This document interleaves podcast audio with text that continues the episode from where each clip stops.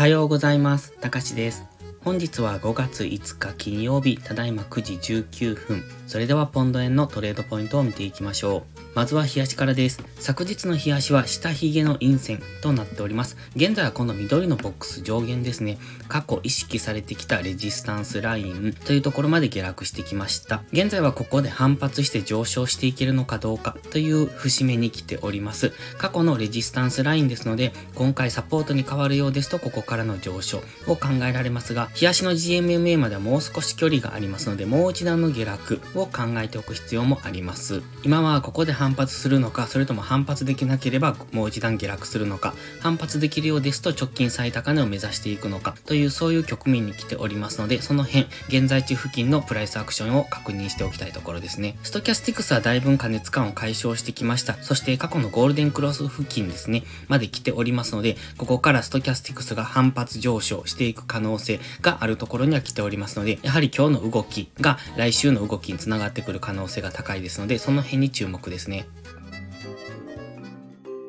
では4時間足です。4時間足は現在フィボナッチリトレースメントの61.8%、この赤いラインですね、168.7付近で止まっております。ここから反発できるのか、それとも4時間足の GMMA の下に少し潜り込んできてますので、ここで4時間足の GMMA に上値を抑えられて、もう一段下落するのかというところ、もう一段下落するのでしたら、このオレンジのトレンドラインですね、今ここ4月5日の安値、そして4月25日の安値に当ててるんですが、その辺付近近まで下落してくる可能性を考えておきたい。現在地ですと166.9とかそのあたりぐらいまで下落する可能性ですね。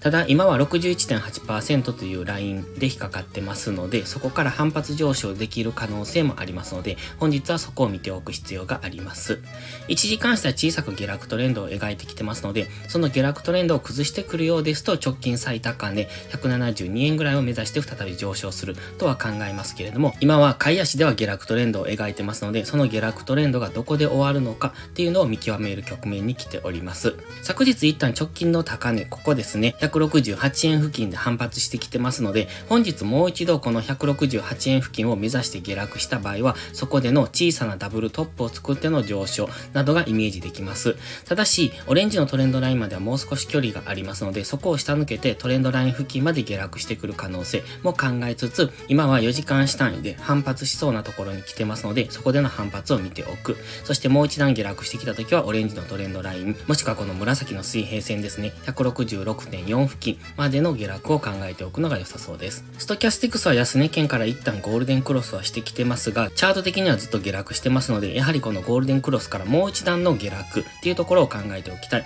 ただ、 MACD の下落モメンタムが減ってきてますので、ここからは一旦次の反発の上昇を見ておくのがいいと思いますが、まだやはり基本的に買い足の下落トレンドを崩してくるまでは、その下落トレンドに乗っていくのがいいと思います。ですので、トレードの時間軸によって売りでやっていくのか買いでやっていくのかっていうのが分かれてきますので、その辺を注意しておくのがいいと思います。では、1時間足です。現在はこの1時間足の GMMA の青帯で上値を抑えられて下落っていうことをしております。昨日も一昨日もそうですよね。青帯付近まで上昇してきて、そこからの下落。昨日も青帯に接触したところで、上髭の陰線となってきておりますので、基本的にはこのの下落トレンドの流れに乗っていく。ですので、今日も青帯付近まで上昇してくれば、そこは売られやすいところにはなってきますが、今4時間足単位で反発しそうなところにも入ってきてますので、この売りで戦っていく場合は、ちゃんと上がったところから売っていくっていうのを心がけないと、最安値を掴んでそこから4時間足単位での上昇に入っていく可能性もあるので、そこは注意ですね。そして買いで考えていく場合は、まずは1時間足の GMMA を上抜けるのを待ちたいところですね。そこを上抜けてからの次の上昇の流れに乗っていく。ただ、4時間足でも言ってましたが、もう一段下落ですね。このオレンジのトレンドライン付近、167円を切るぐらいのところですね。そこまで下落してくる可能性もありますので、基本はこの下落トレンドに乗っていく。そしてこの下落トレンドを崩してくれば、そこからの上昇の流れに乗っていくという考え方がいいと思います。本日は雇用統計もありますので、そこまでは小動きの可能性もありますし、思ったように動かないなとか、思ったところまで上昇、下落してこないなと思ったら、一旦様子見がいいと思います。それでは本日は以上です。この動画がわかりやすいと思ったら応援をお願いします。皆さんの応援がより多くの初心者の方へこの動画をお届けすることにつながります。そして最後にお知らせです。YouTube のメンバーシップでは初心者の方向けの丁寧な解説動画を毎週1本更新しています。トレードの基礎が学べるメンバーシップにご興味があれば一度お試しください。また、初心者ではないけど安定して勝てないという方は、ポストプライムでのプライム会員をお勧めしています。